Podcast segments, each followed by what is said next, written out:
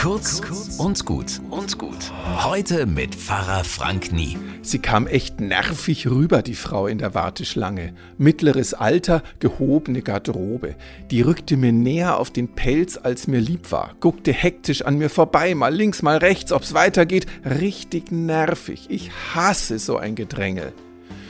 Haben Sie es eilig? fragte ich sie. Sie guckte ganz irritiert. Nö, wieso?